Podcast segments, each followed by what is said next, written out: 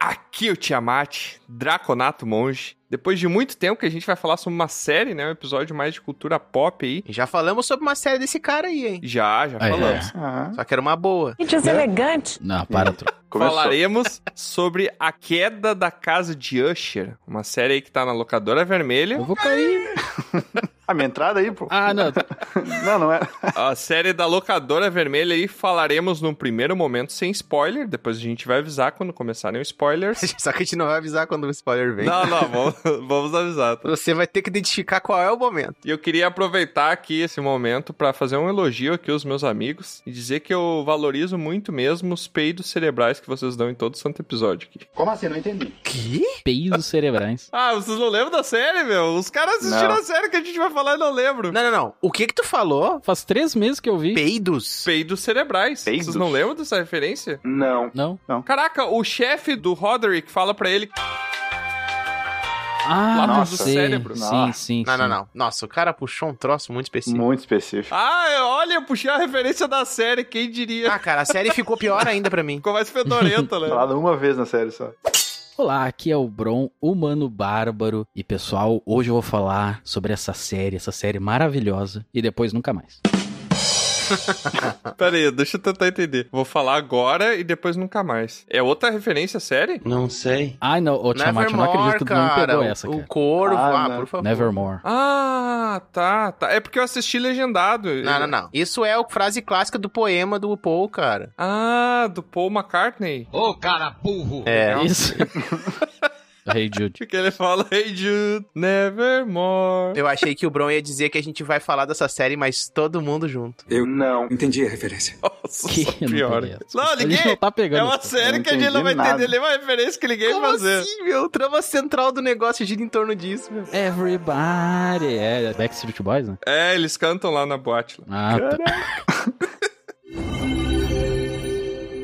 Olá, aqui é o Aurim, Halfling Feiticeiro, e eu passei a série toda esperando o policial falar uma frase só pro Roderick, que a frase é... A casa caiu, a casa caiu! Ah, essa foi boa, eu peguei. ela. Traz o saco, 06.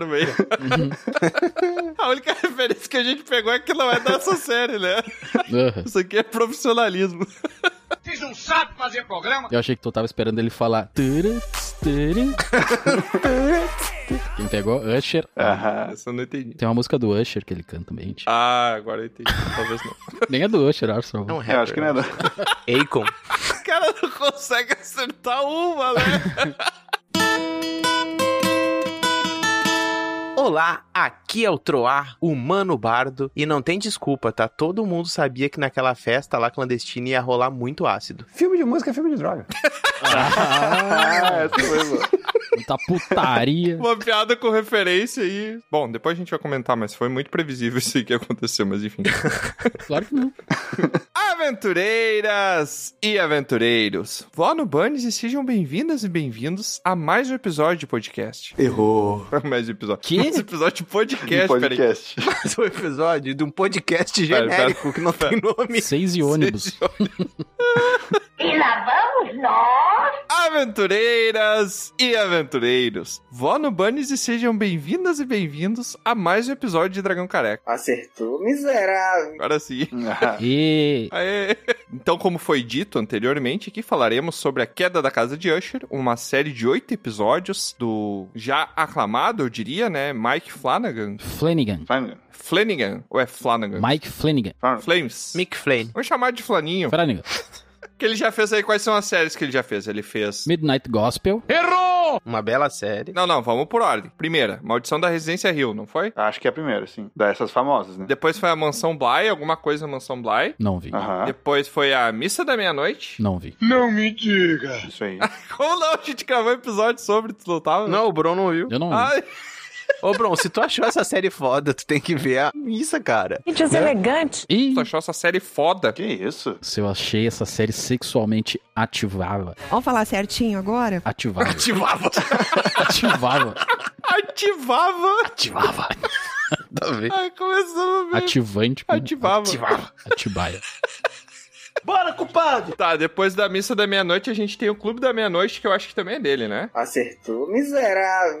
É dele. Ah, é tudo da meia-noite? É que ele tá fazendo, agora vai ser um sobre madrugada, entendeu? Né? Ele é todo noturno. Não, mas peraí, é dele o Clube da Meia-Noite? É. E essa foi cancelada, né? É dele também. O cara fez tudo. A gente percebe que ele gosta de noite e casa, né? São as duas coisas que ele gosta. Casas e noites. E da Carla Gugino. É verdade. Esse nome é muito estranho, né, cara? A cara Gugino é a. O quê? Cara, Caragugino! cara de...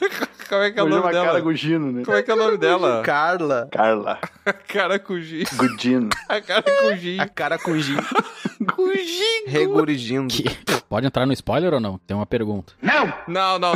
Não, não. Ainda não tá liberado esporte, tá proibido. Antes da gente começar, então, a gente só vai falar um momentinho aqui, vamos pegar um minutinho pra falar sobre a Guilda do Dragão Careca. E já que tu tá tão ansioso pra falar, bro, Ah. explica pro pessoal o que que é a Guilda do Dragão Careca. A guilda do dragão careca. Não, explica direito. Não começa com essa vozinha aí.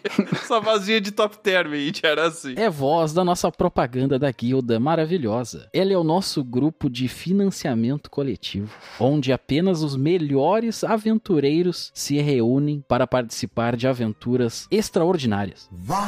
Muito bom. Mas não é isso, não.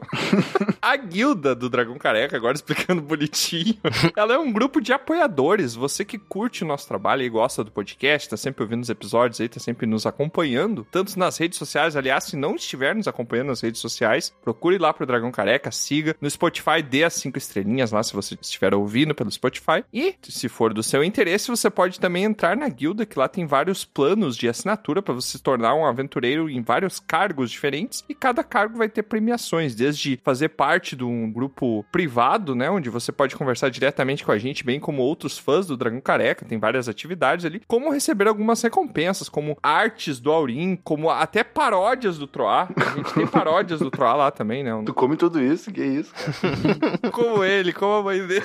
Como as paródias, como as artes do Aurim. Como ele, como a mãe dele que eu conheci também, como a Vânia, que é sua mulher, como o Damião. E se você se tornar um aventureiro da Guilda do Dragão Careca, você pode ser até um correspondente. Vou mostrar pra você o que que é o correspondente da Guilda. O robô tá entrando aí. É uma mensagem que um dos nossos aventureiros deixou lá e vai passar pra todos os teleouvintes que estão, você que está aí do outro lado nos ouvindo, vai receber agora a mensagem dele. Entra aí, robô. Estamos aqui mais um dia, sobre a mira do vigia. Olá, pessoal. Não desligaram o robô ainda? Que Tadinho, cara. Tu sabe que ele tem sentimentos, né? Dá minha marreta aí, tro. Não, Não, Bruno. não vai fazer Pode nada. vir. Tu não vai fazer. Não começa Tadinho. com violência aí. Tem que ser mais tolerante, cara. com Quebra os- na porrada. É, até ela te roubar teu emprego. É. Incompetente. Depois falece aí, não sabe por quê. Vamos lá, robô. Fica tranquilo que ninguém vai fazer nada com você. Não me toca. Vai lá, toca aí a mensagem do correspondente da semana, por favor.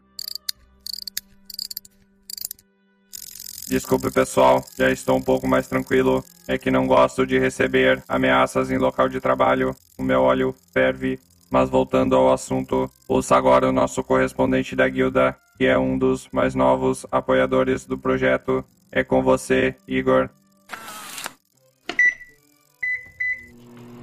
Salve, ouvintes. Aqui é Igor, vulgo Sky, falando diretamente das terras úmidas e quentes de Cianorte, no Paraná. E por que os ouvintes deveriam entrar na guilda? Simplesmente porque, assim como eu, consegui encontrar uma galera que divide o mesmo neurônio. Abraços.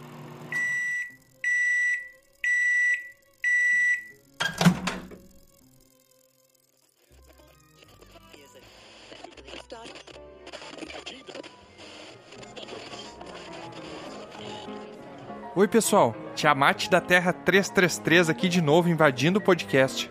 Mas hoje é só coisa boa e eu prometo que vai ser bem rapidinho. Eu vim só avisar que amanhã Troá e eu estaremos caminhando, passeando pelas terras da Comic Con Experience, a CCXP, lá em São Paulo. Se você nos encontrar por lá, apareça para dar um oi, tirar uma foto e até ganhar um brinde. Viu? Falei que era coisa boa. E agora eu vou sair dessa frequência antes que o Robobo e o pessoal do grupo me descubra. Tchau!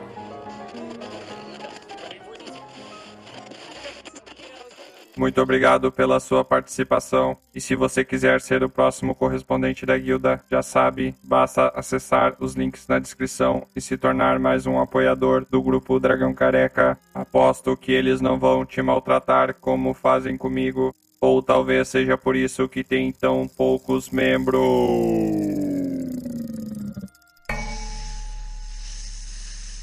Essa voz aí era nova, hein? É, não conheço.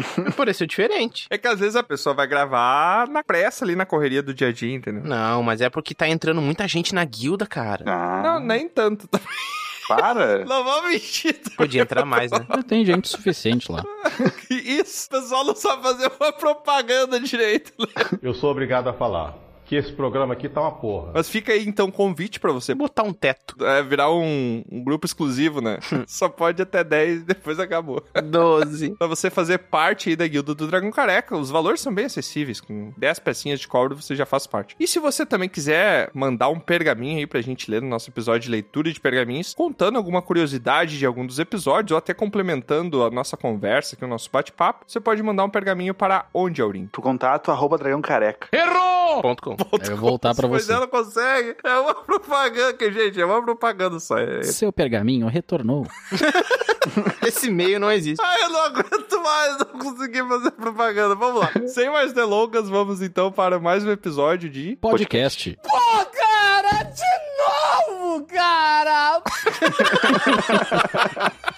Entretenimento e diversão.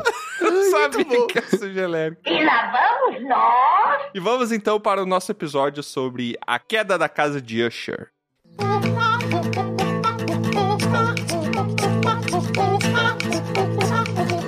Primeiramente, tá? Esse é o momento que não contém spoiler, então o pessoal pode ficar aqui. Tá. A primeira coisa que eu quero sobre essa série, que é quem está ouvindo agora e ainda não assistiu, vamos dar uma sinopse pra ver se desperta interesse, pra pessoa ir lá assistir e depois voltar aqui pra nos ouvir no nosso momento com spoiler. Daqui a nove horas. Quem é bom de fazer isso é o Aurinha, hein? Não, tira essa de mim. Tem que ser alguém neutro, porque eu gostei muito e o Troll odiou. É, eu acho que tem que ser o Aurim. Tem que ser um de cada um. Porque senão vai ter que ser eu. Então, Tomara que seja o Aurim. Então vai lá, Aurim, dá uma sinopse aí. Tá bom. A Queda da Casa de Usher é uma série onde trata um, um casal de irmãos. Começou no spoiler. É que tudo é spoiler pra ti. Não, não é começou spoiler. nisso, cara. Onde Eu sei. eles veem a. Não consegue, né? Nossa, Não. que isso não dá, Cara, é sinopse é isso. com spoiler ainda. Tá vendendo a série diferente. É, não, Não, tem nada a ver. Claro que é isso. Mas tem que limpar a metade do que tu falou que tem spoiler, da mano. onde? O negócio é basicamente isso. Ó, vou dar uma sinopse pra vocês verem se fica melhor, tá? A queda da casa de Usher conta a história de dois irmãos ambiciosos que montam um império e a gente acompanha as consequências dos sacrifícios que eles fizeram pra construir esse império. Muito bom. Ah, tu leu isso. É. Tem um pouco de pensar agora. spoiler, mas não muito. Tem zero spoiler, isso aí. Porque eu nem disse que é uma coisa boa e nem que é uma coisa ruim que vai acontecer na série. Então. Sacrifício é ruim. Não. Sim. Todo dia que você trabalha, você tá se sacrificando pra ganhar um salário. Não, quem tá sacrificando é você, Tiamat. Cuidado com o seu trabalho. Faça algo que você goste.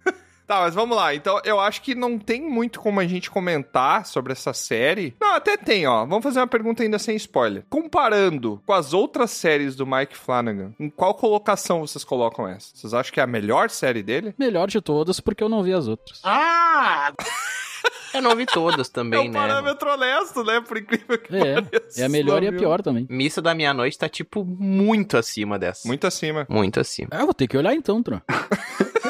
Caraca, o Bron vai ter uma. Melhor não, hein, Rogerinho? Não vou falar. Faz um ano que a gente lançou o episódio. Inclusive, se você quiser ouvir, temos um episódio sobre isso da meia-noite aí. Eu assisti só três séries dele. Quais foram as três? Arthur? Maldição da Residência Rio, acho que esse é o nome. Uhum. Foi a primeira que eu assisti também. A Missa da Meia-Noite e essa. Ok. Essa pra mim ficaria em terceiro lugar.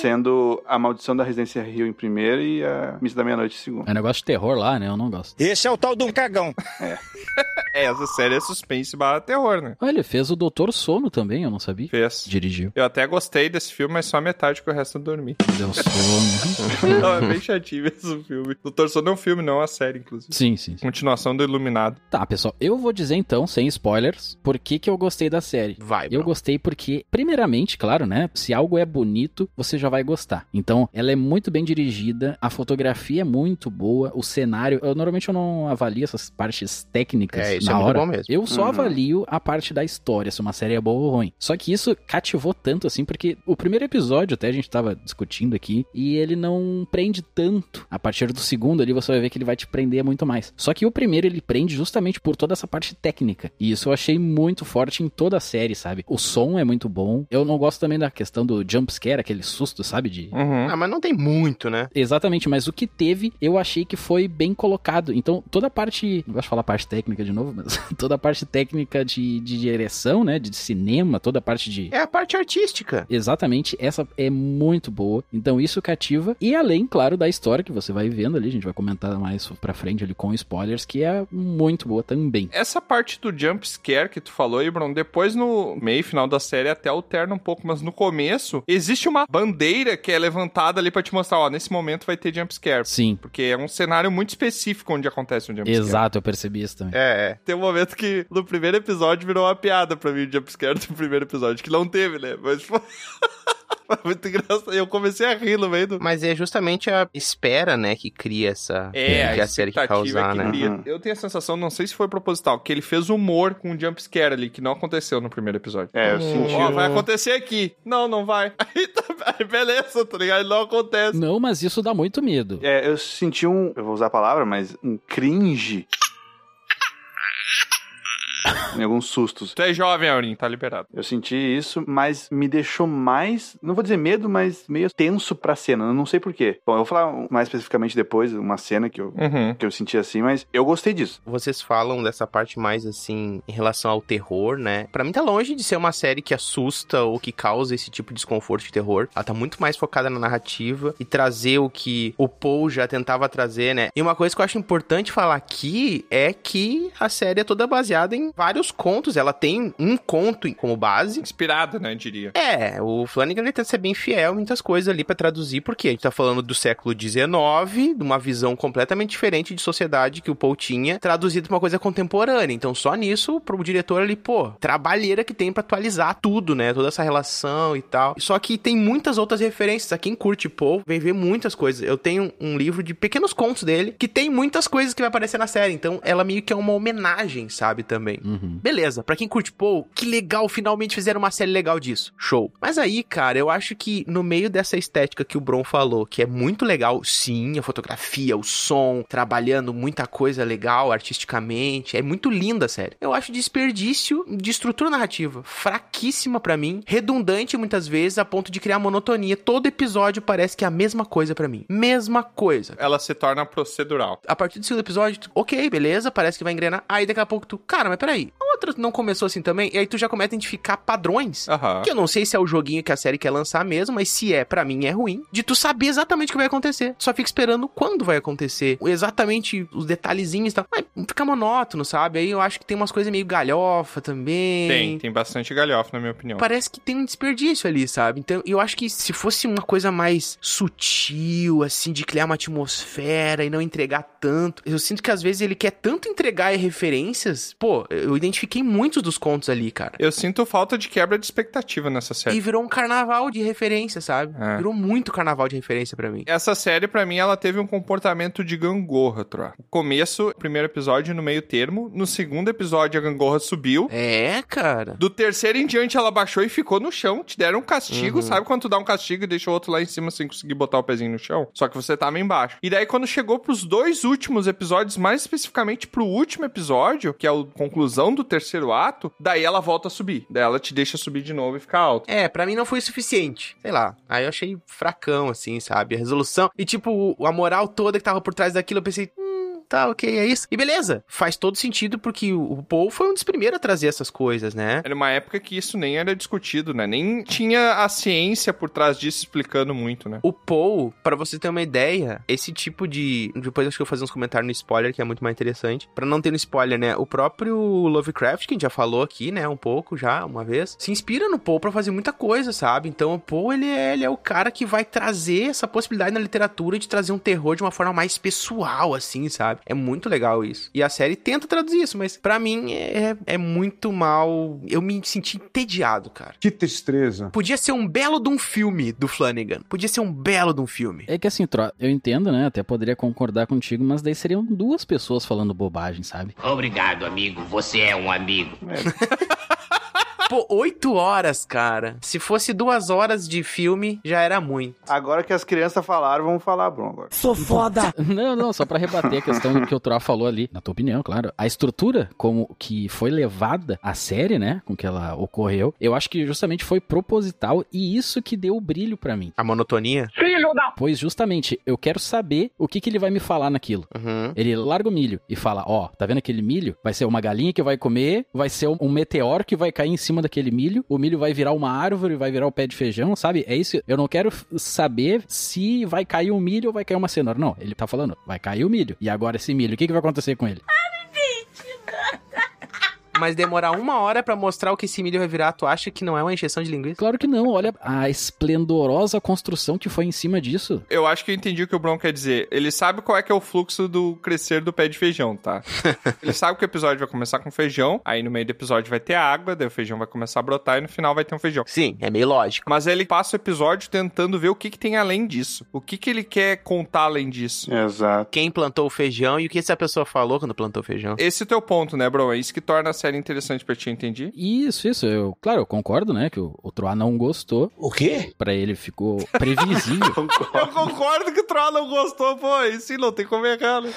Eu entendo que o Troá não gostou, mas é justamente isso. Me pegou de uma maneira positiva. Eu acho, claro, seria totalmente outra série, outra coisa, assim como já vi outras séries que não é falar e tal. Gosto também, não gosto. Mas isso foi, o para mim, o toque de chefe que deixou legal. Só manifestando um pouquinho mais sobre a minha opinião. É porque é muito difícil a gente não comparar com outras séries dele, né? É. Hum. Como o Aurim falou que fica em terceiro lugar ali, eu acabo achando também essa um nível abaixo dos outros. Mas eu sinto que teve um. Eu não sei se foi proposital isso, mas parece que há uma briga nessa série em fazer uma coisa diferente, interessante e fazer o que vende. Porque me parece que essa série a todo momento ela tenta fazer uma coisa mais interessante, parece que vai ir, daí ela faz mais do mesmo, porque é isso que vende, Uhum. sabe? Eu tenho essa impressão que parece que houve um- uma disputa, talvez até do diretor e dos executivos ali, a direção executiva, né? De fazer uma série mais do mesmo, que é o que vende, que a gente sabe que é o que mais chama atenção, assim, assistir aquela coisa procedural, ou tentar fazer uma parada mais autoral, né? Eu não sei se isso aconteceu, mas eu fiquei com essa impressão. É tipo misturar. Sabe o filme Premonição? Uhum. Uma sequência de vários filmes chamado Premonição. Sim, sim. Pega a essência de premonição, mistura com a coisa do It, de jogar vários climas de terror diferentes, pra jogar com medo diferentes, misturado a um tom mais sombrio com uma narrativa um pouquinho mais complexa. É isso, essa série é isso, porque pra mim parecia que eu tava vendo um filme de premonição. Por que que eu gostei da série? Tem duas coisas, na verdade. A primeira é uma coisa que eu gosto nas séries do Mike Flanagan, que é até a metade ou um pouquinho antes, assim, eu particularmente não sei se é uma coisa fantasiosa que tá acontecendo, no sentido de uma criatura, alguma coisa assim. Hum. Se é uma coisa sobrenatural, né? Sobrenatural, essa é a palavra. Ou Uhum. se é uma intriga de pessoas normais no mundo normal, sabe? Uhum. Ah, muito bom. Talvez, seguindo o padrão até agora, eu já sei a resposta da próxima, provavelmente. Mas Sim. Uhum. isso eu gosto. Isso eu gosto legal também. Twin Peaks, Aurim, te recomendo. É uma série antiga. Twin Peaks. Isso eu acho a parte mais interessante de tu não saber se existe um fenômeno sobrenatural acontecendo ou se não, não existe. Isso pra mim é a coisa mais interessante das séries do Mike Flanagan. E a outra coisa, eu gostei muito, pelo menos, da atuação da Carla, que a gente já falou, hein? Carla Gugino. Ela tá sempre nas séries dele, né? Eu passava os episódios esperando ela aparecer quase.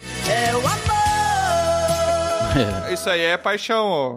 Não, isso aí é reconhecer talento, Você se apaixonou. Carla é um nome americano que se traduzir pra português, qual o nome que é? Carla. Bruna? Ah, Não, não é a Bruna, gente. ai. Não é? Não é? Não. Carla não traduz pra Bruna? É outro nome. Ah, não, mas achei- deixamos achei pra que outro era episódio também. Deixamos pra outro episódio. Trota sabendo os pontos do Aurim que nem tá mais de referência aqui. né? Descobri pessoalmente, inclusive. Mas vamos lá, gente. Agora vamos começar, já vamos deixar avisado. Momento spoiler. Começa a partir daqui. Ah, spoiler. Tá liberado o spoiler. E todo mundo morreu. Primeira coisa do spoiler. O que, que vocês acham que é a Verna? Ah, eu ia perguntar isso. a personagem Ah, da boa. Carla. Demônio, né, cara? Às vezes não. Não, Eu tenho duas coisas. Eu pensei que era a morte. Eu também. eu pensei primeiro também. No final, eu pensei que era Satanás. É você, Satanás? Não! É, eu, eu acho que pra mim deu mais uma vibe disso. É porque ela tem uma vibe de contrato que remete a gente a essa Exato. parte do, do demoníaco cristão, né? É, lembra muito disso. Porque o Poe ia total pra uma coisa mais da morte, né? Da metáfora da- dessa coisa, né? Honesta e tal, trazia o corpo. Mas ali foi se construindo uma coisa muito mais disso, uma coisa mais mitológica, talvez, ou uma manifestação do mal, da corrupção, da, sabe? Mas vocês acham que é mal? Eu não acho que é mal. Eu acho que é neutro. Eu acho que ó, foi dada uma escolha e eles escolheram um lado. Por isso que eu digo, eu acho que é neutro. Mas por que ela não propôs uma coisa boa? Mas como não propôs uma, uma vida cheia de sucesso e dinheiro e luxúria e Poder, é. conforto, como assim, Tro? Como assim? Calma, Maria do Bairro. Tá, temos uma visão diferente sobre coisas boas da vida. Troá não gosta de dinheiro, de conforto, de luxúria, de longa vida. O que, que você tem contra as caixas de É. leite? ô?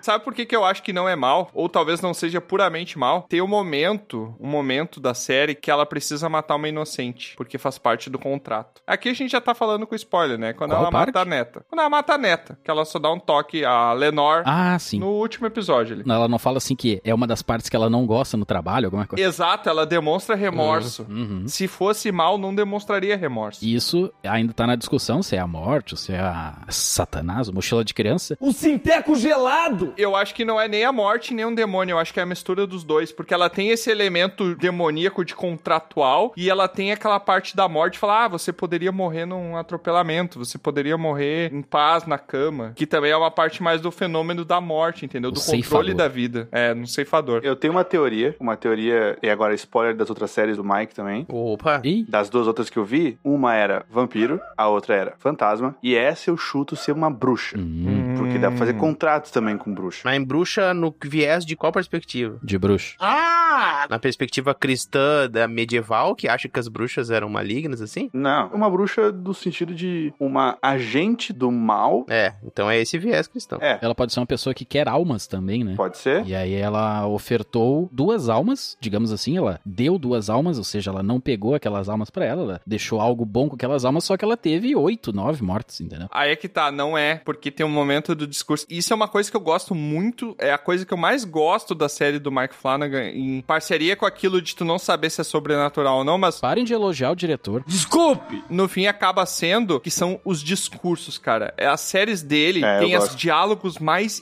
interessantes que eu já vi numa série. É, e são diálogos longos, né? Exato, Sim. exatamente. No momento que eles fazem o tratado lá, que eles fazem o acordo lá naquele bar, que eles falam assim: ah, o que, que você vai querer? Vai querer as nossas almas? Aí elas assim: não, vocês nem, nem tem isso pra ofertar, a alma de vocês já tá correspondida no momento que vocês cimentaram o cara lá na parede. Já foi feito. Que inclusive é um conto específico só pra isso. Ah, isso eu não sabia. Que é um cara vestido daquele jeito e tal, que ele é cimentado. Tem esse conto. Ah, legal. interessante. É um conto só disso. É, ele faz um enjambre ali de vários contos, né? De várias Uhum. pessoas. Mas é é por isso que eu tô te dizendo. Eu acho que não, não há um ganho do lado da entidade. Eu não consigo ver ela ganhando nada. Eu consigo ver ela só como uma força da natureza que dá opções e depois executa a consequência das opções. Mas ela ganhou várias almas, o Tiamat. Aí que tá, Bruno, ela não ganhou alma. Em nenhum momento isso é falado. Isso tu tá Claro que partindo. sim. Não, tu tá partindo numa prerrogativa cristã de que demônio coleta almas. Não, ou que senhor. a morte coleta almas. Pode procurar. Não existe nenhum momento da série que ela fala que vai ganhar almas. Ela fala assim: o que, que vocês querem? Vocês querem assinar aqui com esses termos. Vocês vão viver bem, vão viver até vários anos, não sei o que, tudo mais, vão viver confortáveis e tal. Mas eu vou tomar os filhos de vocês. É aí que tá, diferencia as coisas. Ela nem fala que vai tomar os filhos, ela fala que a linhagem vai viver e vai morrer com eles. Sim, mas numa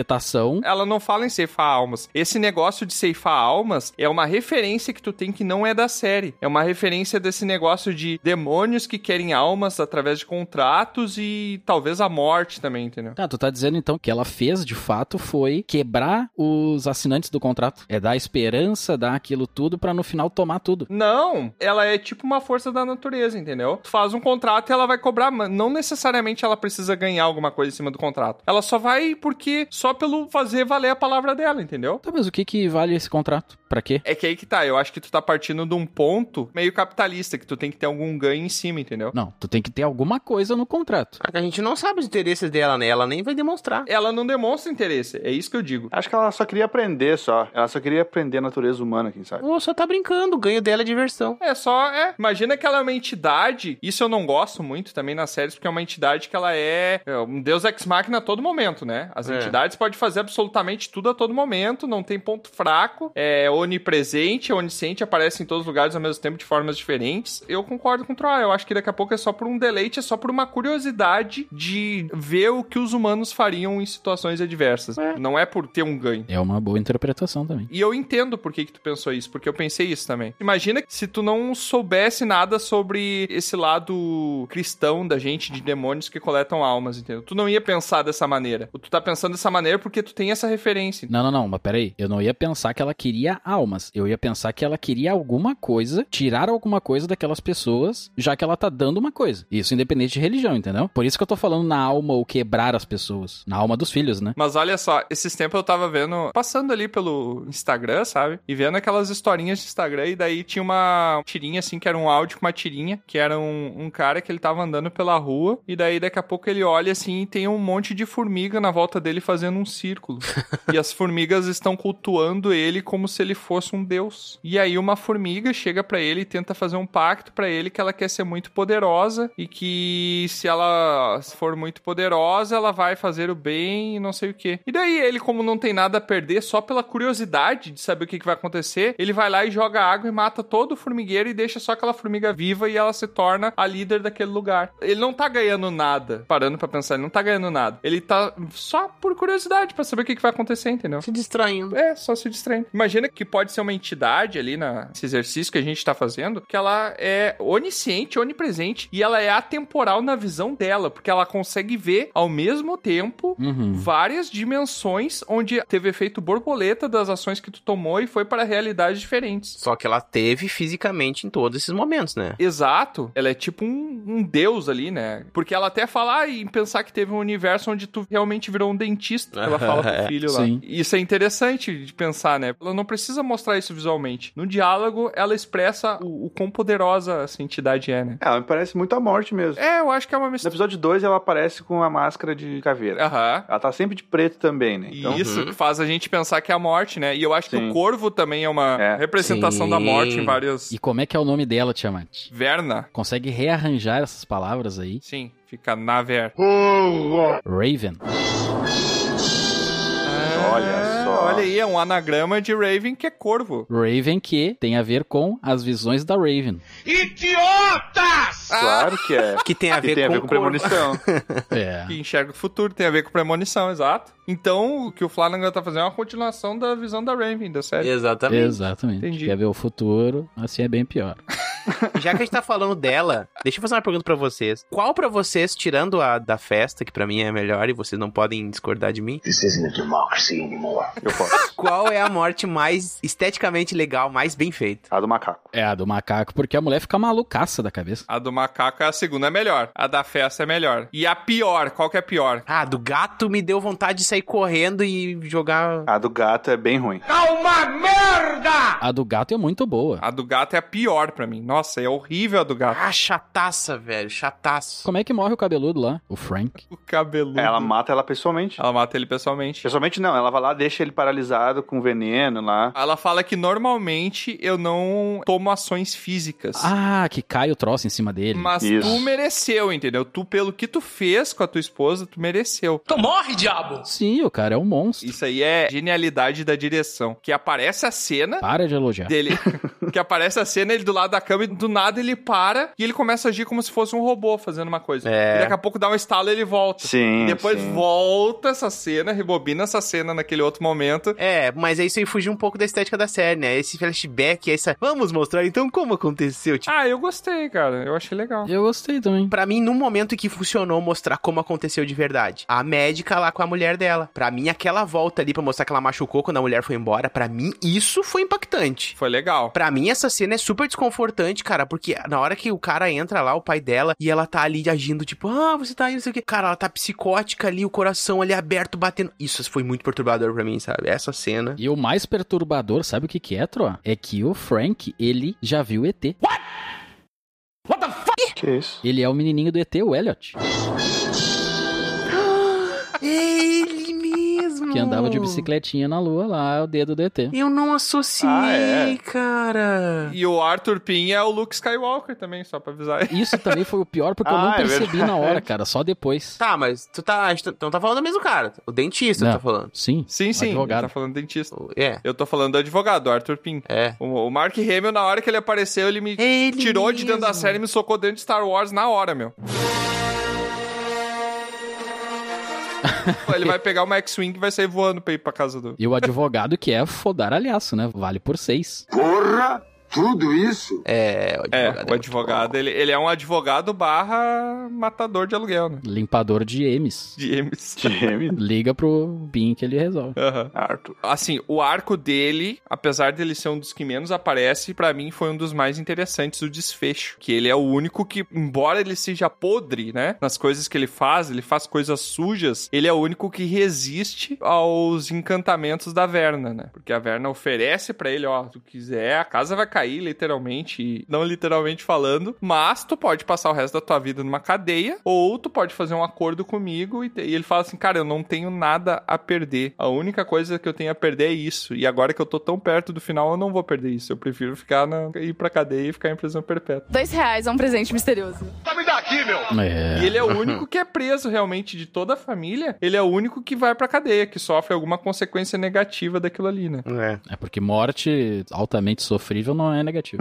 Não, com certeza é, mas eu tô te dizendo que ele, Macaco te arrancando a cara não tem nada. Ele é o único que sobrou pra pagar o pecado, né? Sim. O que o Troá tava falando ali, a Victorine é uma das coisas mais perturbadoras que acontece, mas uma das mortes mais toscas, porque pra mim não faz sentido a maneira que ela se mata. Parece que eles só não sabiam como fazer ela se matar e daí ela só se mata porque ela já tava louca. Simples perto dos outros, né? É muito simples perto dos outros. Não, a mulher quebrando o espelho lá, eu não achei nada a ver. É. Caraca, essa foi uma das que eu mais gostei. Eu não Câmera lenta, slow motion lá. É. Não, não. É pelo significado. Era muito. Ela se quebrou. Também, mas ela era muito tudo sobre ela, ela mesma. Uhum. Sempre é ela, é ela. Hum. As coisas é sempre ela e ela ser quebrada por um espelho. Foi uma morte mais poética, Uhum. né? Isso, é, essa. Hum. Todas são poéticas. De todas, eu acho que essa foi a mais poética. eu acho. Pra mim, a mais idiota foi a do. É porque eu conheço esse ator porque ele faz uma série chamada I Zombie, que é uma série bobinha, mas que eu gostei. Que ele era o líder do morgue de polícia ali, do. Necrotério. Do necrotério de polícia ali. More. Ele é um nerdão estereotipado, nerdão drogado, que fica se drogando. E daí ele morre com. Tinha que ser, né? Com o martelo do Thor.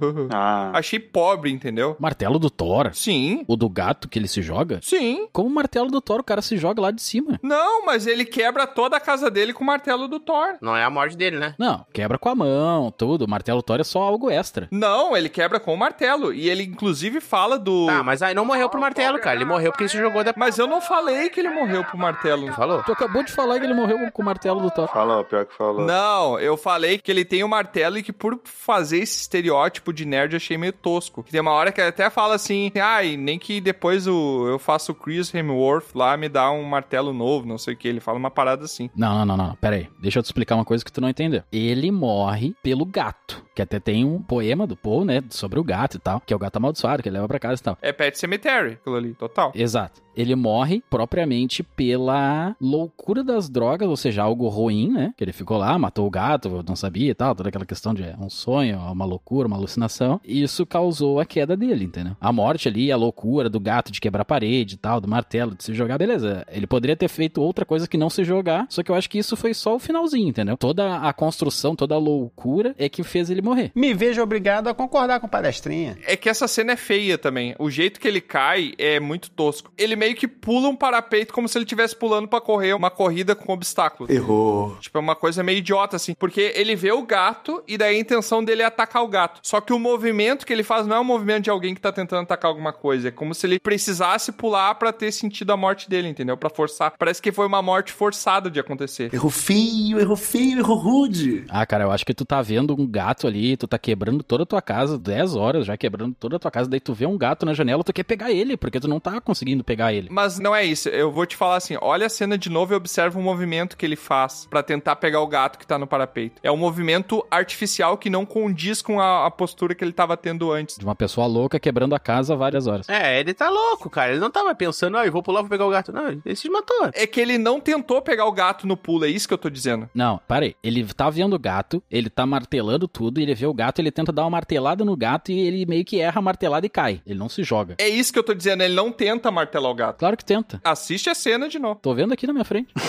Não, ele se joga pra morte. Pode parar aí, para o episódio e olha aí. Eu vou abrir. Abre. Não, vamos abrir agora e vamos assistir. Duas horas depois. Tá, é, ele dá uma martelada de fato. E era de lateral, na horizontal a martelada. Mas ainda assim, tá, ok, ele dá a martelada, só que ainda assim parece que ele tá tentando pular um obstáculo, entendeu? Não é natural. Se ele tropeçasse e caísse girando, É, foi- é toscão, mas ele teve a intenção. eu achei tosco, assim. Não, é independente tosco. Ele teve a intenção de matar o gato mesmo e poderia ter desequilibrado mesmo, mas é tosco, né? Podia ter uma solução melhor. Ah, sim, isso sim. Mas a cena não é tosca, Tiamat é errado, Bron certo. Vamos lá, próximo. É verdade. O Bruno se deleita muito quando ele acerta. Eu não gosto disso, Tiamat, porque é muito seguido, entendeu? Qual que foi a morte mais tosca pra vocês? Também foi essa? Ou não? É, pra mim eu acho que foi. Eu não me lembro direito, mas eu tava achando que era da guria no espelho lá, que eu falei, mas o Aurim me convenceu que era boa. Pois é, mas o Aurim me deu uma visão poética que é boa. Exatamente, o Aurim é muito bom. Que isso? Não, a morte do olho lá, da Madeline Usher, é muito louca. Hã? Da gênia lá? Exatamente, do- dos algoritmos. Ela com os olhos sangrando que ele cortou, e aí o esquema da droga, Ah, que mais as uma pedras vez... azuis lá, né? Exato, que ele apagou tão caro pro troço que era. Ele mumificou ela com ela viva ainda, né? Sim. Isso é legal porque se reflete porque eles também enterraram a mãe viva, né? Porque eles acharam que ela tava morta. Faleceu.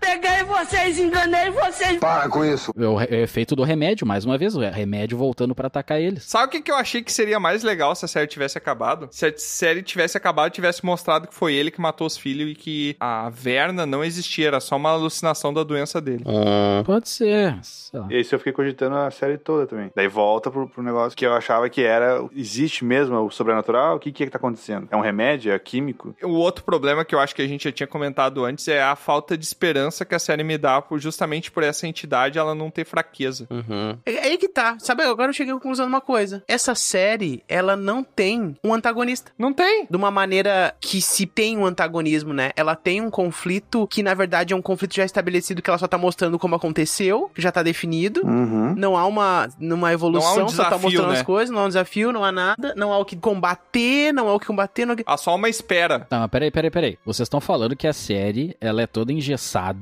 e aquilo ali acontece do início ao fim, aquilo é o esperado. Mas vocês querem um antagonismo, vocês querem um super-herói que tem o vilão, o mocinho, o bom, o fim... o- Não. Não, não. Sabe o que a Não, gente quer, não. Bron? Eu vou te definir uma palavra que a gente quer que faltou na pa- nessa série. Dinheiro. Esperança. É, mas, Boron, antagonismo não tem nada a ver com super-herói, tá? Mas tem tanta série com esperança. Qual é o antagonismo do filme Titanic? É ah, o iceberg. É, a própria catástrofe, né? Sim. Ao que fugir, ao que tentar evitar a coisa, alguma coisa acontecendo a ser evitada ou ser remediada depois de acontecer. A Rose egoísta lá, que não tinha espaço e não quis botar o DiCaprio lá.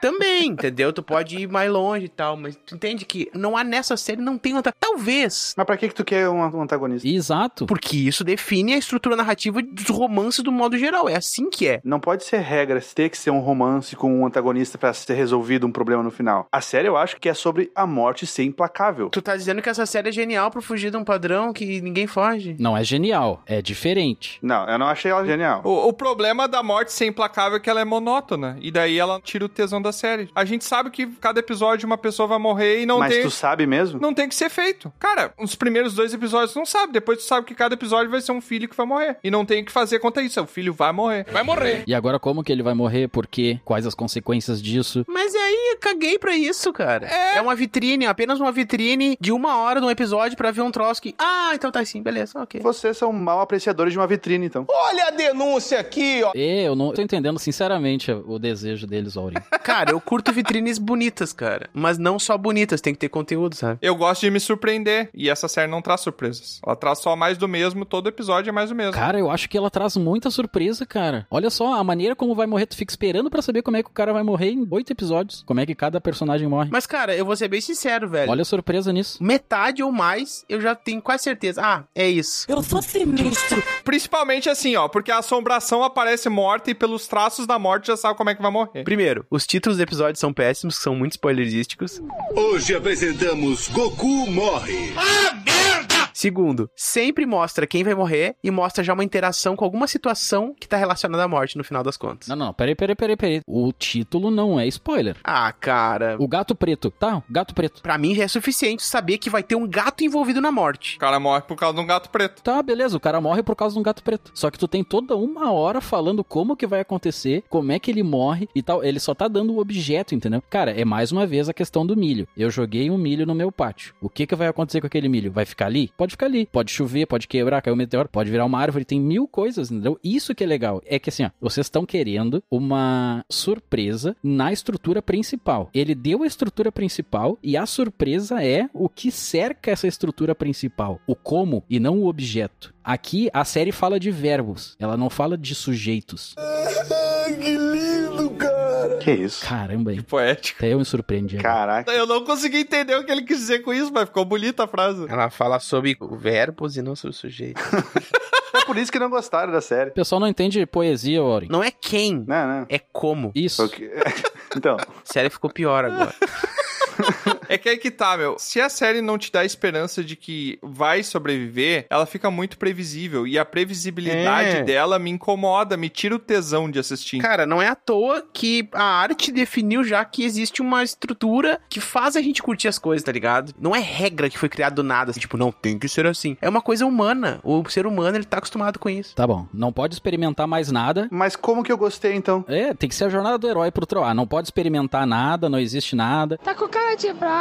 Tá com cara de bravo? Tá nervoso? Tá? Não, gente, mas pera aí. A gente não tá invalidando vocês terem gostado. É. A gente tá falando que, na nossa opinião, a gente não gostou por isso, isso e isso, entendeu? Sim, a gente tá trazendo argumentos pra dizer que foi algo diferente do normal. E vocês estão querendo que seja um normal igual o que já é. Quando vê, nem é isso que vocês curtiram, é tantas outras coisas. É que assim, ó, vocês falando isso, pra gente não é relevante, entendeu? Pra série ser boa ou ser ruim. É só isso, entendeu? Inclusive, eu não acho que ela é diferente. Eu acho que ela, por ser muito igual, um episódio ser muito igual ao outro, que me tirou o tesão. É, cara, ela é um... Eu acho que eu não vejo ela tentando uma coisa nova. Eu vejo ela só repetindo a mesma fórmula em todo episódio. Ah tá, então o Senhor dos Anéis, que o cara vai lá entregar o anel, no final ele consegue entregar e esperava isso desde o começo. A história, a jornada, não tem problema. Não, mas aí não. Pode até não ter droga, mas aí não dá. Esse exemplo teu não é muito válido, porque no Senhor dos Anéis sempre há esperança. É, e a gente tá falando da jornada do herói, né? A jornada do herói é um padrão específico de narrativa. Tem a esperança que ele falou, vamos lá queimar o anel para o mundo não acabar. Ele vai lá e consegue queimar o anel depois de 10 horas. Sim, e com muito sacrifício. Sim. Ok. A Jornada do Herói, eu já vi mil séries assim, mil filmes assim. Eu tô vendo algo diferente aqui. Mas não vamos comparar porque, pô, o Senhor dos Anéis ele vai ter uma estrutura bem decidida, ele sabe onde ele quer ir, ele sabe como ele vai trabalhar aquilo, os personagens. Aqui, cara, a gente tá falando de um festival de várias coisas. Tem jumpscare, tem momentos de fala, tem momentos de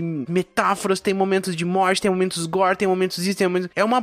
Uf, é muita coisa, sabe? Tá, mas tu acabou de se contradizer, Tro. Tu falou que o Senhor dos Anéis tem uma estrutura definida e aqui não. Tu acabou de reclamar disso. Que ele tinha uma estrutura definida que tu já sabia como é que era. Não, não, não, não. Não é isso tudo definida. O Senhor dos Anéis, ele sabe aonde ele quer chegar e como ele quer chegar até lá, entendeu? E ele segue um padrão do jornal de herói. Mas aqui também ele falou que todo mundo morre. Isso que foi entendido, entendeu? Eu tô pensando em coisas que deixariam a série mais legal pra mim, tá? Ser um filme.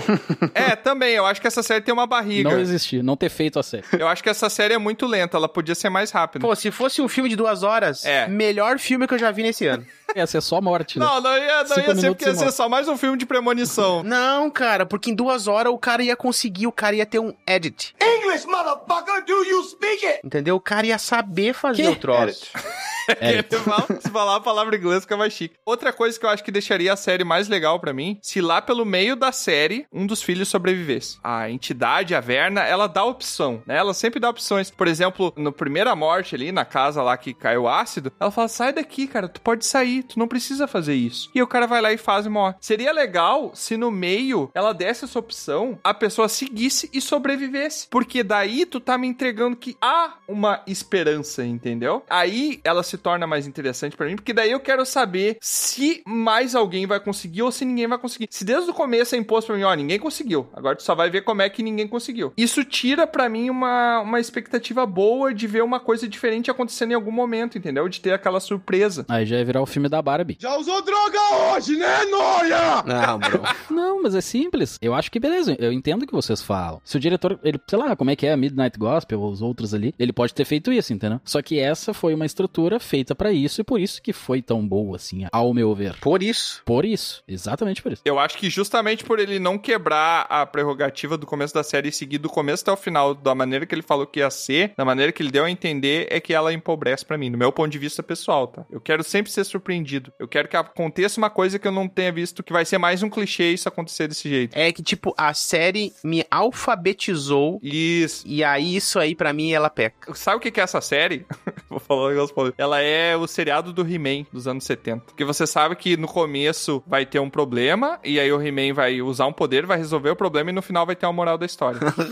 Não há uma evolução da história. Só muda o skin. Vocês estão muito presos no final, eu acho. O Troa falou, tá, ela te alfabetizou, Uhum. mas tu não degustou a ler a história que estavam te mostrando. Vocês estavam só esperando o final ser uma quebra de expectativa. Mas todas as páginas eram iguais. Que eram iguais, meu. Só muda um skinzinho de leve ali, cara. É tudo igual. É que se a gente lê o primeiro capítulo, não precisa ler o resto, porque é o mesmo final. Cara, ficou resvalando nos flashbacks de quando eles eram mais jovens, cara. Vocês estão presos no final. É isso. Não, não, não. No segundo episódio eu já tô alfabetizado e no terceiro já virou monotonia pra mim, cara. No terceiro, nem na metade da série. Monotonia é a palavra da crítica, eu acho. Chega um ponto de que Putz, esqueci a palavra que eu ia falar agora. Eu falei o negócio. Peraí. Monotonia. ah, sempre igual. Baita série. Baita série. Peraí, deixa eu voltar. Eu ia falar um negócio. Série. O TDAH. Eu tô tentando voltar o que, que eu tava falando. TDAH, TDAH batendo. Tipo, ah, me alfabetizou, a Aurim falou, ah, tu não leu. E eu disse, ah, mas as páginas eram iguais. Aí. Daí eu falei, que iguais o quê? É, que iguais o quê? Ah, Que meu iguais pai o tem quê? carroça. E aí. Porra, Troto, tá no meu time, tu lembra aí, por favor. Não, segue. Ainda bem. Mas, ô, Bron, vou, vou te falar uma coisa então. Diga. Tu é um cara que tem opiniões incisivas. Não sou nada. Assista a missa da meia-noite e vamos ver se tu muda a tua opinião sobre essa série depois que tu assistir a missa da meia-noite. É, bro. Não, eu vou olhar agora, vou finalizar essa aventura e eu vou olhar porque é Não, mas não só olhar, assiste também, que só olhar tu vai. Isso, porque vai ser muito boa se vocês estão falando que foi muito melhor que essa. É porque ela tem uma prerrogativa diferente. Eu vou jorrar no momento que eu botar o play ali, eu jorro.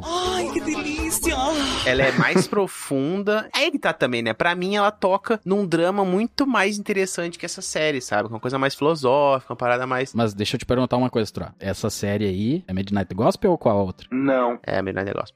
Não, Midnight Não, Gospel Midnight Gospel é é uma outra série coisa. de um podcast, inclusive, É, uma animação de animação. podcast. Ah, é! É Missa da Meia-Noite, é outro nome, é Midnight Mass. Midnight Mass. Midnight Mass. Ah, Não sei o que eu tô falando. isso. Eu não tô louco!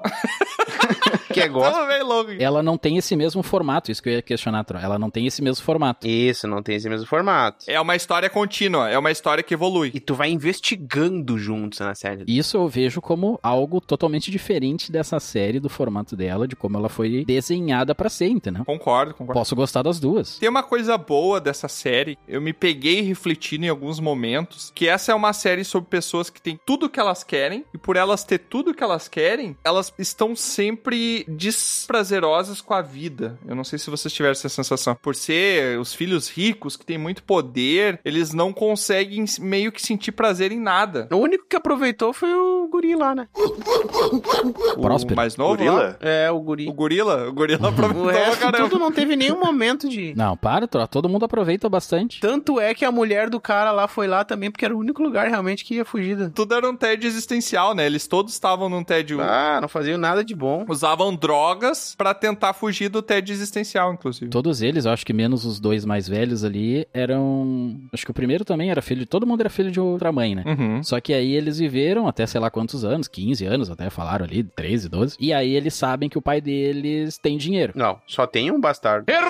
Não. Não, não, Todos não, eles não, são. não. As mortes acontecem em ordem decrescente na idade deles. O filho mais novo é o que morre no segundo, e os filhos mais velhos, que são do primeiro casamento, são os que morrem por último lá. Eles até tem uma conversa ali que, assim, eles descobrem que tem um pai rico, entre aspas, assim, né? Só que não é simplesmente ser rico e acabou. O pai quer que eles prosperem. Ele quer, o Godric, ele dá dinheiro pros filhos se os filhos fizerem alguma coisa. Ou seja, tem que ter uma empresa, tem que prosperar de alguma maneira e tal. Tanto que o Próspero morre ali querendo se achar no lugar dele, né? Todos querem o amor do pai. É, é, o amor barra dinheiro também, né? É. porque o pai, a linguagem do amor do pai é o dinheiro. Querem ser patrocinados. Não, mas não é isso, bro. É que eles cresceram, isso explica bem na série. Eles cresceram reconhecendo que o sinônimo de amor paterno é amar.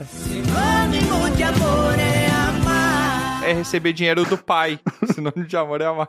Não, mas uma coisa também acho que vale a gente ver também da série, que acho que a gente ignorou bastante, é toda a trama do passado do Roderick. E isso, isso é interessante também. Ele virou essa pessoa mais pela irmã dele. É. né? Ele é a pessoa má, entre aspas, e bilionária que não tá nem aí, faz qualquer remédio de qualquer jeito ali, mas por causa da irmã. Não é nem tanto porque ele queria, né? Pô, ele queria ser poeta, né? Não não era isso que ele queria ser? Eu acho que é. Porque a musiquinha que ele faz pra esposa é uma poesia, né? É. Inclusive, isso é uma coisa que eu perguntava. O que que vocês acharam o desfeche da esposa? Porque não explica o que aconteceu com a esposa. Tu sabe que ela morreu com um tiro na cabeça, aparentemente, né? Eu não me lembro disso. Tem um momento na igreja que ela se vira de costas e tem um... Ela se matou. Pra mim, ela se matou. Será que ela cometeu suicídio? É que isso não fica claro. Saindo na moleira aqui, o tiro me parece muito. um- Ih, não me lembro dessa parte. A primeira esposa, a ruiva lá, Obron. Sim, sim. Tem um momento que essa parte é explicada mais pro final do episódio, porque ele enxerga ela na igreja e daí ele tá conversando com o amigo dele, entre aspas, ali, que é o promotor, né? E daí ele explica que ele viu ela na igreja quando os filhos morreram. E daí ela fala, ah, é porque você comprou eles com dinheiro, que não sei o que e tal. Uhum. É que tem um momento que eles falam na série que, tipo, se você ir contra a empresa, eles vão te achar e vão te matar. Eles não vão deixar tu sobreviver sabendo sujeira da empresa. Pode ter esse viés de cometer suicídio porque ela perdeu os filhos, né? Sim. Pra ele, os filhos meio que foram comprados. Mas também pode ter o viés que a própria empresa mandou assassinar ela porque ela tava indo contra. E talvez ela pudesse estar tentando ainda ter uma ação contra porque ela sabia da verdade, né? Eu acharia então meio estranho eles mostrarem por que um, um tiro vindo de baixo e saindo do topo da cabeça. Por que então não, não do lado? Hum. Pra mim, vocês estão falando grego que eu não me lembro dessa cena. Ah. Mas essa cena aí tem o cara, ele não dá a martelada também, bro. Essa cena. Outra vez?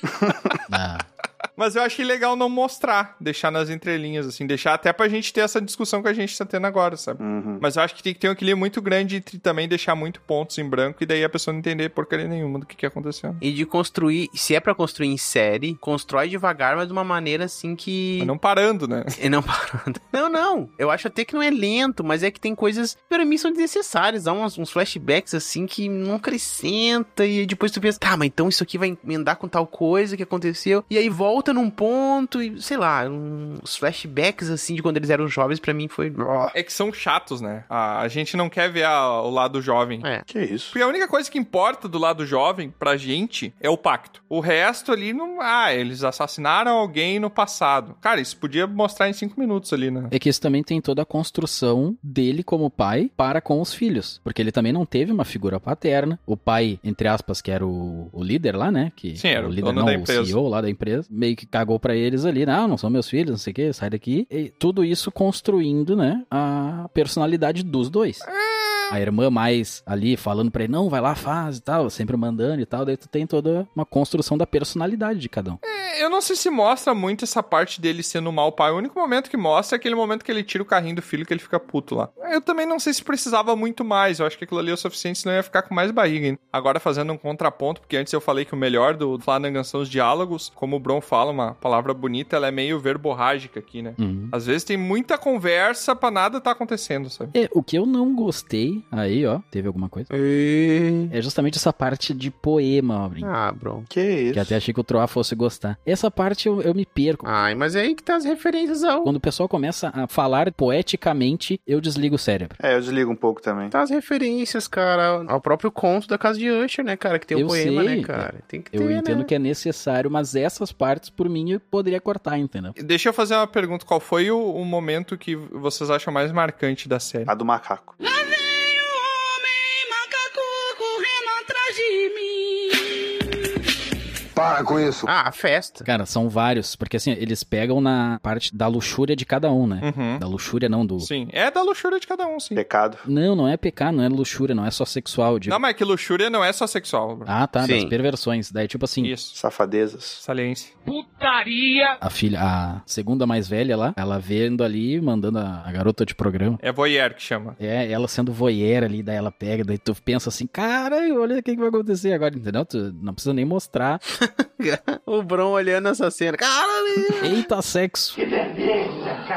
É uma culpa cristã de tu achar que isso é horrível, sei lá. Mas não, eu tô falando horrível, eu tô falando das luxúrias de cada um. Mas só de tu achar que isso é uma luxúria, retenha um teor de pecado, entendeu? E isso é uma culpa cristã. Pode ser? Mas, Bron, escolhe uma cena que tu acha mais destacável, Bron. Tu que mais gostou da série aqui é o mais relevante. Eu sei que tem várias cenas muito massa, mas destaca uma. Macaco, fala, fala. Se eu vim ver o macaco. A parte do limão me pegou bastante. Por que eu não me lembro dessa parte aí, cara? Do Qual limão. que é a parte do limão? É o diálogo que ele fala, né? Exatamente, ele tá falando com o Pen, daí ele bota assim, tá, mas É, pior que a fala dele é muito, muito boa. boa. Se a vida te der limões, faça uma limonada. Ele, não, se a vida te der limões, você fala que limões são tudo de bom e que hoje o dia está limão, e aí você coloca pra Apple lá vender que é o, a, a Nossa. versão do iOS lá, é o iOS Lemon, e não sei o que, e daí o limão vai ser tal, daí você vende o seu limão, faz uma fábrica e tal, e daí começa a fazer aí é todo um... Se a vida te der limões, Faça uma limonada? não. Primeiro você solta uma campanha de multimídia para convencer as pessoas que os limões estão incrivelmente escassos, que só vai dar certo se você armazenar limões, controlar os suprimentos e depois cria um frenesi na mídia. Diga que os limões são a única forma de dizer eu te amo. Escreva uma linha de código genético que faça os limões parecerem com peitos e consiga um padrão genético para a sequência de DNA de limão peito. Faça uma polinização cruzada. Coloque essas sementes em circulação na natureza e depois processe os produtores por infringirem os direitos autorais quando esse código genético aparecer. Relaxe, colha os milhões e depois de acabado e vendido seu limpério por bilhões de dólares, aí sim você faz a porra da limonada. O maluco é brabo. Isso é engraçado que termina a cena, o promotor tá com a cara de paisagem olhando pra ele, falando, caraca, bicho. ah, Tudo isso. Ah, deixa eu só, só pra retomar. Teve uns pontos que eu achei engraçado da série, que eu tava comentando, que o- no momento sem spoiler eu comentei. Hum. Cara, aquele primeiro episódio, que ele fala assim, ah, minha mãe tá atrás de ti. E daí realmente tu vê que tem... Ah, um vislumbre, né? É. Enxerga da cintura pra baixo. Aí Ele fala: Ah, você acha que eu vou virar pra trás? Você quer me assustar? Eu Aham. não vou virar. E a assombração vai embora. É, eu achei engraçadinho também. Mas isso, Tiamat, isso é muito bom. É. Eu achei bom, só que eu achei engraçado. Pra mim, ela foi do terror pro humor, entendeu? Fez essa transição na hora. Ah, não acredito, não olha pra mim, não. Eu achei que ele era pra ter olhado depois que ela foi embora, sabe? Aí ele olha, aí ele, ah, tá zoando com a minha cara, né? Aí, não, não, olha agora, olha, olha agora. Aí ele aparece, não, agora eu não vou olhar. Aí ele vai embora e ele olha. Aí ele, ah, tu tá me zoando, eu não vou olhar mais. Não, olha agora, agora, agora, agora. Eu gostei. Tem várias cenas disso, sabe? Uhum. Isso pra mim foi um jump scare, porque foi o, o- não o susto, mas o- a surpresa. Que aparece ali como a pessoa morreu, né? Aí tu já vê, tipo, ó, tem um corte no pescoço. Não, não, não, eu digo exatamente essa cena. O resto depois foi jump scare normal, assim, o esperado. Isso não, isso tava ali o negócio, daí tava uma cena bem escura, daí tu, não, mas tem alguma coisa ali, daí, sabe? Tu fica isso na cabeça. Pai, eu acho que tu vai gostar da Miss da Meia-Noite. ó. Mas eu não gosto de jump scare, isso que me pegou só. Essas a parte. Cara, isso é um desconforto. Ele deixa bem realçado que tem alguém ali atrás. Não é só uma silhueta que tu vai perceber por, por desatenção. Sim. Olhar pra um canto e daí tu percebe e tu toma um cagaço. Que eu acho que diferente isso é feito no hereditário. Que no hereditário, ele não tá tentando chamar tua atenção pro negócio que tá na parede. Mas a partir do momento que tu olha pro negócio da parede, tu pode até passar a cena sem perceber. Mas se tu perceber, tu vai tomar um cagaço, entendeu? Ele faz descompromissado. É um susto que não tá comprometido em ter a tua percepção. Isso eu acho muito legal. Não é o que acontece aqui, mas eu peguei essa referência, sabe? Eu gostei muito, principalmente da atuação da Carla Gugino. Sou fã Da da Carla Carla Gugino. Que Cara, é ela, Mugido. Mugindo. que é a cena do macaco, do chimpanzé ali. Essa cena é boa. É esteticamente muito boa também. Quando começa ela, que ela pula na mesa igual um macaco, eu achei tipo, caraca, o que, que é isso? Ai, que coisa esquisita, por que ela pulou desse jeito? Eu achei tosco, cara. É, então. Dá pra tu ver nitidamente as cordinhas atrás. É, Que? Só que ela. Não. Não, não dá pra tu ver porque é tirado no efeito, mas tu percebe da forma que ela levanta, do jeito que o corpo dela tá sendo erguido, que ela tá com umas cordas puxando ela. Só que quando ela vai chegando perto e vai ficando na sombra, e tipo, me pareceu muito que ela tava com feições de um macaco, mas assim, sabe? Aham. Uhum. Mas puxada pra Aham. frente, assim. Sim. Com aquela cara meio, meio tensa, meio. Que ela mostra o peito ali também. É. E ela começa a andar com as mãos apoiadas no chão, né? Que é Isso, como um isso. macaco Essa, anda. cena- essa é a melhor cena, não vou dizer terror, mas sei lá, tipo, um, um suspense bem trabalhado, assim, da série toda. É, um estranhamento, né? Causa um horror de estranhamento É, ali. De... isso. Essa cena aqui, é, pra mim, é a mais marcante. Se, fala, se eu vou falar dessa série de novo pra alguém, é a cena do macaco que eu lembro. É porque assim, eu gosto muito dos diálogos da série, como eu comentei, né? Então, a cena mais marcante pra mim não foi o diálogo do Limão, mas foi a primeira vez que eu consegui me conectar com a entidade, que ela se humanizou, que é no momento que ela sente remorso, que é o momento que ela fala com a menininha ali. Hum. Ela fala: "Ah, nem sempre eu gosto do meu trabalho". E daí ela tenta amenizar a morte da menina, que ela fala assim: "Ah, por causa da decisão que tu tomou, daqui não sei quantos anos a tua mãe vai doar o dinheiro, vai abrir uma ONG, em 10 anos ela vai ter salvado milhões de vidas". E aí ela encosta na menina, a menina só cai dormindo, né? Essa cena eu achei marcante, porque essa cena, ela mostra uma empatia por parte da entidade. Que a entidade ela sempre dá aquelas opções, mas quando ela tem que matar, ela não tem empatia. Ela mata das maneiras mais sanguinárias possíveis. Ela mata de uma maneira tão podre o quanto essas pessoas foram na vida delas, né? Sim. E nessa menina não, ela só a menina só pega no sono ali. Inclusive quando depois aparece a cena final ali que tá no cemitério, ela bota um, um artefato que simboliza cada um daquelas pessoas. E na parte dessa menina ela bota uma pena preta, que é uma pena de corvo, como se tivesse custado, eu vejo como essa simbologia, como se tivesse custado uma parte dela ter feito aquela morte, entendeu? Como se Uhum. Não é. ela... relacionei Uhum. a isso, hein? Interessante. Chamar de poeta. Pensei só que ela tinha penas. ah! Pode ser também. Não tinha mais, né? Porque ela deixou a pena com a menina. Valeu a pena.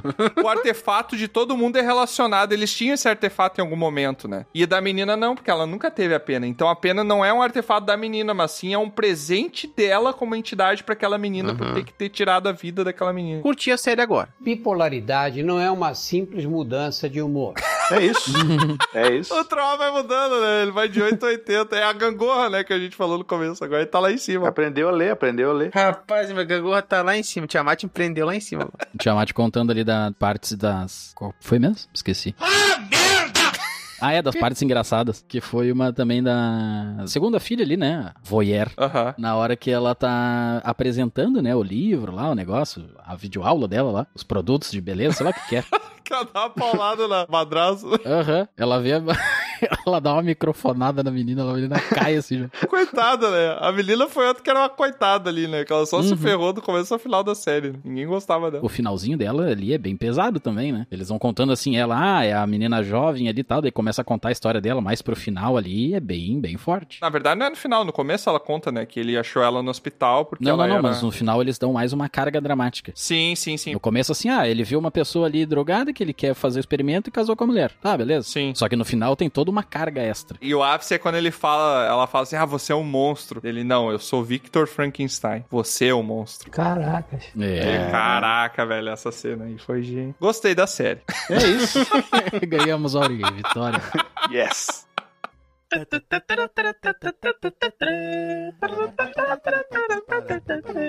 E pra encerrar esse episódio, primeiro momento aqui, vamos voltar, né? Faz muito tempo que a gente não faz isso, a dar as notas de 0 a 100, até pra gente ter um comparativo, né? Pontos de XP, não é mesmo? pontos de XP, exato. De 0 a 100 pontos de XP pra essa série. Onde 0 é horrível, péssimo, né? E 100 é perfeito. Beira a perfeição, hein? Beira as seis primeiras temporadas de Game of Thrones, beira a trilogia Senhor dos Anéis. Lembrando, Game of Na minha Thrones é Tá opinião. 95 e House of the Dragon é 90. O quê? House of the Dragon. House of the Dragon. Tinha do dragão. Breaking Bad é 90. House of the Dragon. O Bro assistiu o episódio de trás pra frente, né? The Office é 90 também. Tá, mas e essa série, Bro? É quanto? Ah, eu primeiro. Ai, fico nervoso. Eu tenho vergonha. Então, falando tudo isso, que eu gostei muito, que eu gostei. Pra mim, ela beira a perfeição. No, God, please, no! Beira a perfeição. Mas, mas, não é perfeita. Tem alguns detalhes que eu mudaria ali e tal. Só manteria a estrutura dela, né? Diferentemente de vocês. Ou seja, Bron sabe como é uma coisa perfeita, ele sabe fazer o perfeito. O Bron perdendo a credibilidade em 10 segundos né? de qualquer nota que ele venha dar, né? Por quê? Por quê? Não, vai lá, Bron, segue, desculpa aí. Não, mas por que perdeu? Não, não, pode seguir. Não, vamos lá. Nossa, como ele está nervoso. E aí? Então quero colocar isso, né? Se Game of Thrones foi 95, esta série, Queda da Casa de Usher, receberá 85 pontos de XP. Olha só. Baixo, hein? Eu achei que ele Não, ia não, dar não. 95 também. ia Falar, Não. é. não, não pode. Desculpa, mas você tá sendo incoerente. Acho que a gente já foi aqui também algumas vezes. Mais de 8 mil!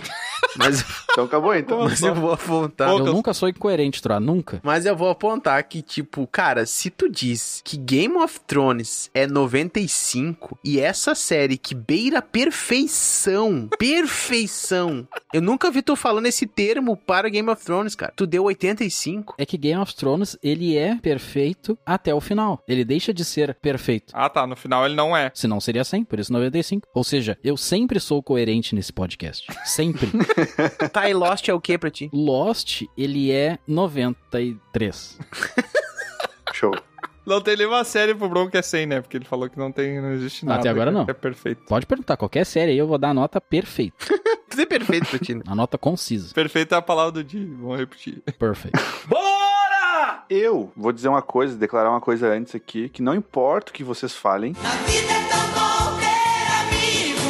Ou que o Tiamat falou no começo do encerramento. Eu encaro os pontos de, de XP como a minha experiência. Do momento. O Mas momento é- que eu essa é a tive ideia, assistindo o negócio. É, é isso não, aí. não. Tu falou que um ou zero é muito ruim e 100 é muito bom. É. Como uma obra. Agora, se a minha experiência foi boa ou não, é outra coisa. Ele pode ter dado 100 pela experiência dele, mas uma outra série que ele curtiu mais deu 90. Isso. Mas ele não tem parâmetro nenhum. Ou seja, o Aurim tá inventando um trocinho pra eu não dizer que ele é incoerente. Não, eu tô deixando a minha coerência estabelecida agora aqui. Estabelecendo defesas antes de ser atacado. E eu falei, eu sou tão coerente que eu falei que não importa o que vocês vão falar no começo. Isso. Ele tá explicando a incoerência dele só pra gente entender por que que ele tá ciente que é incoerente. O Aurim tá mais coerente que eu. Olha aí. Tá com medo de ser atacado, então não. Não, não, não tô tá com medo de estar casa. Se tu não tem medo das flechadas, não se protege de flechada. Eu tava tentando evitar uma discussão, mas começou já, né? Tô vivendo e aprendendo, né? Agora é tarde, meu amor. Não, tu errou. Errou, feio. Nem terminou de falar e já teve uma discussão. Não dá essa nota aí. A minha nota vai ser, achei estranho quando o Bron falou a mesma nota. Olha. 85, porque me pareceu que o Bron gostou mais do que eu, mas ok. É. Minha nota é pareceu. 85 também. Como experiência, já deixo claro aqui de novo. E como e série. como obra, ô, como, E como série, Que, é obra? o que a gente queria, o Baurinho. 40. Porra! Não. Caraca! Poxa vida. Mas tu não gostou tanto quanto o Bron, né? Tu tá mais no meio da balança. O Troá foi o que menos gostou, o Bron foi o que mais gostou. Tu tá pendendo mais pro lado do Bron e eu tô pendendo mais. Eu acho que eu tô no cinquentinho ali, no meio termo geral. Ah, não. Pra mim é Uhum. mais que 50, hein? Não, não. Eu tô pendendo no 50% de ter gostado. Ah, tá, ou não. ok. É isso que eu tô dizendo. Bom, vamos lá. Eu vou somar aqui algumas coisas, que é a seguinte. Primeiro, eu acho muito legal ter uma série do Edgar Allan Poe. Eu acho que é pra fãs também, eu acho que ela agrega muito e tal. Ela é muito bonita, ela é muito legal. É, Eu gostei da série, é uma série ok. Recomendo ela? Não, não vou recomendar. O quê? Não é uma série que eu recomendo. Série ok, mas não recomendo. É uma série ok, pra- ah, vi, passou, esqueci já, né? É porque tem coisa melhor dessa mesma pessoa, né? É o que eu disse, né? Acho que esse episódio todo foi mais de uma hora da gente falando nossas opiniões, mas eu acho que eu tentei deixar claro isso. Pra mim, o grande problema dela é ser tão bonita, um perfume tão legal, no meio de uma estrutura bagunçada narrativa que quer se encher em, né, em oito episódios e encher de referência pra agradar fãs de to- Tolkien, eu ia falar, né? E o Tolkien. Do Paul. Agradar os fãs do Tolkien. E aí se perde nisso. E ainda assim, é tanta coisa que eles querem botar, mas aí eles e reduzem a uma estrutura redundante o tempo inteiro, cíclico de pá, pá, pá, pá, é isso, sabe? Eu não consigo entender é o que tu fala, porque... Você fala de Tu maneira fala burra. uma maneira burra. E também eu vou colocar uma coisa nesse pacote aqui que eu não posso deixar de colocar, que isso interfere muito na coisa. Eu ando saturado de séries. Eu ando meio que assim, tipo, não teve nenhuma série ultimamente assim, hum, que legal legal essa série, eu quero a segunda temporada logo, sabe? Faz tempo, eu tô órfãos de série. Ruptura. Não. Não. pegou também? Segundo Ah. Não pegou episódio, muito. terceiro Ted já me Lasso, deu... tra- Dormi três vezes, minha. House of the Dragon e From. Não, cara, não. Tá muito errado. E aí eu botei isso no pacote, entendeu? Não tenho como negar que eu tô órfãos de série. Tu não olhou a Casa do Dragão, né, Troa? Não, cara. Tem que olhar, é muito boa. Ele não vai gostar também, bro. Eu tô reassistindo Game of Thrones, na verdade. Como não? Não, eu fico maluco. Eu não olharia porque eu fico querendo que venha mais episódios, né? entendeu? Que bom. E a minha nota nesse pacotão aí, uma série ok, desse jeito, é um 60. Ok. Caraca. Ok. Eu acho que foi a nota mais baixa que tu já deu. Eu tenho uma metáfora pra tua nota, Troa. Sabe aqueles pratos de comida gourmet, comida chique? Que é grande e tu só bota dentro do miolinho. Que delícia, cara! Que? Ao contrário. Não entendi Tô nada. falando assim, ó, tu olha aquele prato de sushi, aquele negócio bonito, aquele troço legal, aquele troço vistoso ali, com uma Uhum. gorgonzola, com um flambado, com não sei o que, com caviar, e aí tu vai comer aquele troço, e ele tem uma pimenta altamente forte, e tu nem consegue comer. Não é tipo isso? Mas essa série não tem pimenta. cara. Ah, para! tu- Essa série não tem Essa defesa. série não tem nem sal.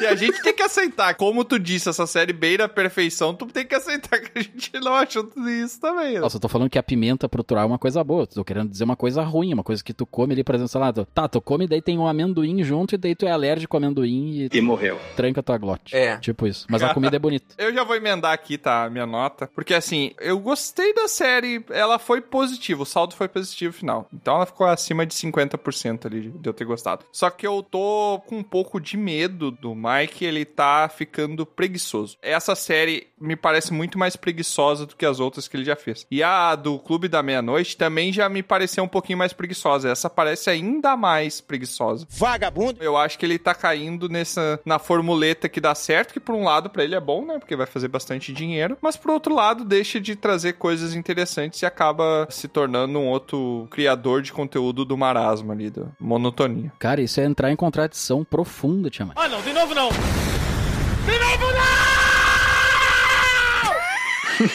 Como que ela vai ser mais do mesmo se tu acabou de falar que falta o, o padrão de uma série dramática? Não, não. Não, Não foi cara. isso. Tu tem que entender que são coisas diferentes, cara. Falta o antagonista, falta o padrão, mas não, eu não gosto de um negócio padrão. Eu não consigo entender. Não, não, Não. é isso. É que tu tá pegando só a palavra padrão e tu tá tentando associar padrão. Dentro de um padrão de narrativa clássico, tu encaixa coisas surpreendentes a todo momento. Cada uma é única. Essa por fugir e dizer, cara, não vamos sair disso. É isso aqui, ó. Não há fuga disso. Ela se tornou padrão. Isso, ela não está sendo padrão, sendo padrão. Ela está sendo padrão dentro da fórmula que ela criou. Eu acho que é o contrário. A fórmula é não ter um padrão, que nem o padrão de série é Jornada do Herói, ela criou um troço que não é padrão. Cara, existe um motivo para todas as séries seguirem uma estrutura, para todos os filmes e a narrativa, a, a literatura seguir uma estrutura. E aí tu tem a disrupção disso, troço. É inventar um troço que não vai funcionar. Ô, Bron, mas tu concorda comigo que todo episódio tem a mesma estrutura? Claro. Então, essa é a minha crítica. Mas é igual o Dr. House, por exemplo. Toda série vai ter uma doença, ele vai lá descobrir e tal, e vai curar a pessoa. Exato. Por isso que é chato. É Mas como ele descobre a doença e como ele implica e como acontece, isso que é legal. É porque parece que a história não avança, entendeu? A história ela tá num looping. Todo episódio de Scooby-Doo começa tendo um monstro, depois tu descobre que o monstro era uma pessoa e aí no final o monstro é capturado. Aqui a forma disso aqui é no começo, já mostra um filho aparecendo mais do que os outros, pra gente entender que ele vai morrer e durante o episódio o filho morre e no final a gente viu que o filho morreu. Mas tu não acha que esse padrão foi construído? Sim, foi construído nessa série, só que a partir do segundo episódio eu entendi que era esse o padrão e daí eu parei de me surpreender com a série. Eu discordo profundamente. Tá bom.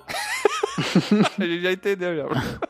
Com base nisso, a minha nota é setentinha. Eu vou ficar ali ainda sendo, sendo legalzinho. Podia ser um 65 ali, eu acho. Mas eu acho que essa é a nota mais baixa que eu dei. Porque ela não é uma série ruim, entendeu? É uma série que ela causa algum entretenimento, assim. Como o Troa falou, ah, eu recomendaria. Cara, se fosse pra recomendar, eu recomendaria Missa da Meia-Noite, que é outra série desse diretor que eu gosto bastante. Eu vou olhar, eu vou olhar essa. Em resumo, a nota mais alta foi em 85, então eu não sei porque a gente fez esse episódio de podcast, né? Um abraço pra Aves de Rapina e. Sweet Tooth. Ah, mas nem nem sempre é sobre a gente gostar das coisas e ficar É aqui verdade. puxando o saco do do episódio Não assista inteiro. a queda. Não, assista, assista pra, até pra ver se concorda com a gente. né? Ela merece os 70 pontos meus só por ter gerado toda essa discussão que a gente teve aqui, né? E só uma pergunta que eu queria levantar pra vocês, que eu acho que é o, o ponto de reflexão, porque essa série ela faz tu refletir o que, que realmente importa na vida. Eu tive esses pontos de reflexão quando eu via a mesquinhez daquele povo ali, né? Do, do pessoal rico. Eu não gosto de gente rica, né? Enfim. o que que a, a Velma. O quê? Se a Verna chegasse pra vocês. A Raven. E quisesse fazer um pacto, o que, que seria a cláusula dela de oferta do pacto? Muito sexo. É a maior trepação. Putaria. É, tá ainda. Muito a ver sexo. O Troy man- mandou as melhores, não tem como. Hum, Acabou aí? Acabou aí, já é. Acabou aí, não precisa nem ninguém responder mais nada.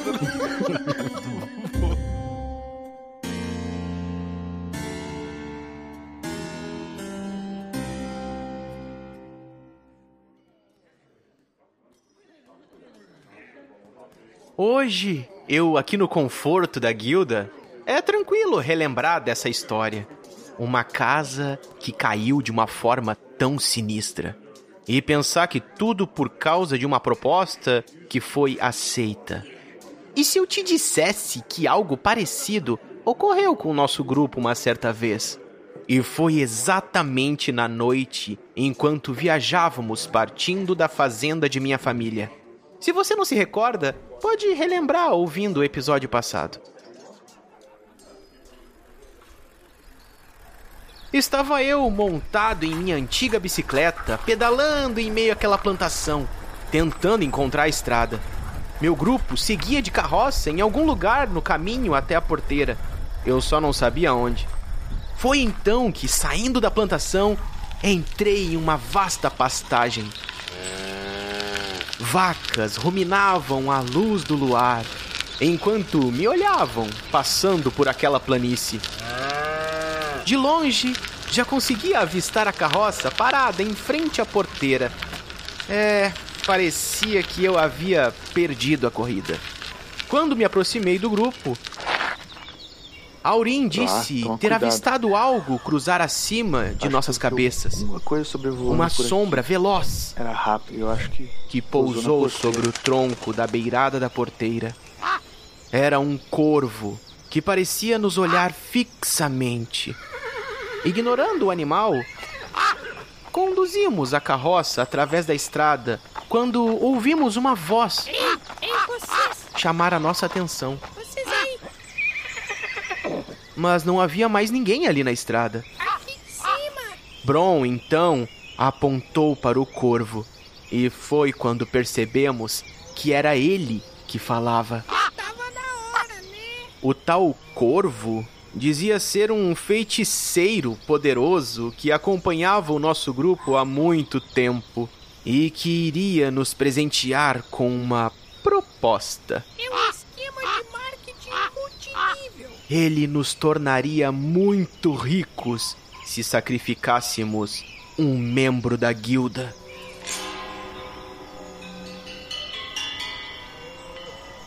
Bron, ouvindo aquela proposta, o encarou por um tempo e questionou se o prêmio aumentaria se sacrificássemos dois membros ao invés de um.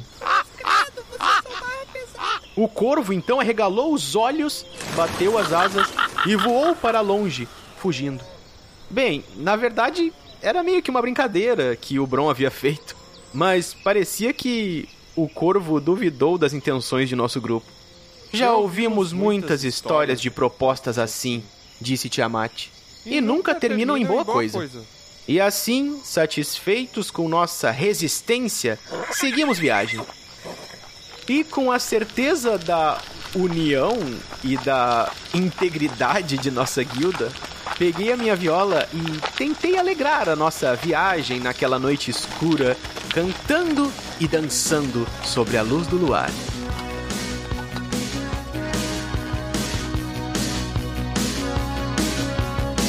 Essa É estrada vazia, depois da minha pedalada, eu cansei tantas histórias vividas.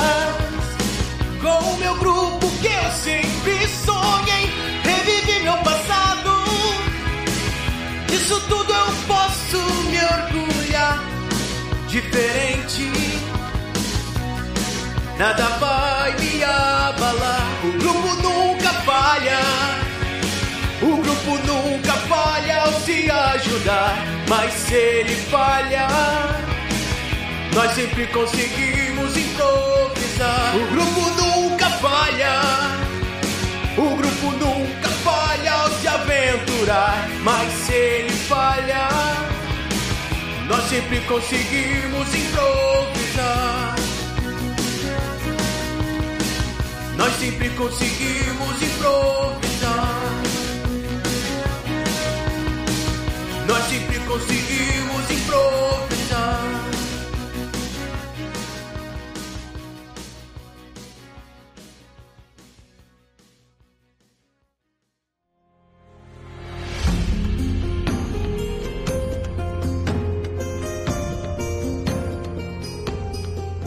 E mais um episódio chega ao fim. Esperamos que tenha sido uma ótima aventura. Se você quiser descobrir mais sobre o grupo, é só entrar nos links na descrição do episódio. Foi muito bom ter sua companhia até aqui, mas agora o bardo se despede. Obrigado por nos acompanhar e até a próxima!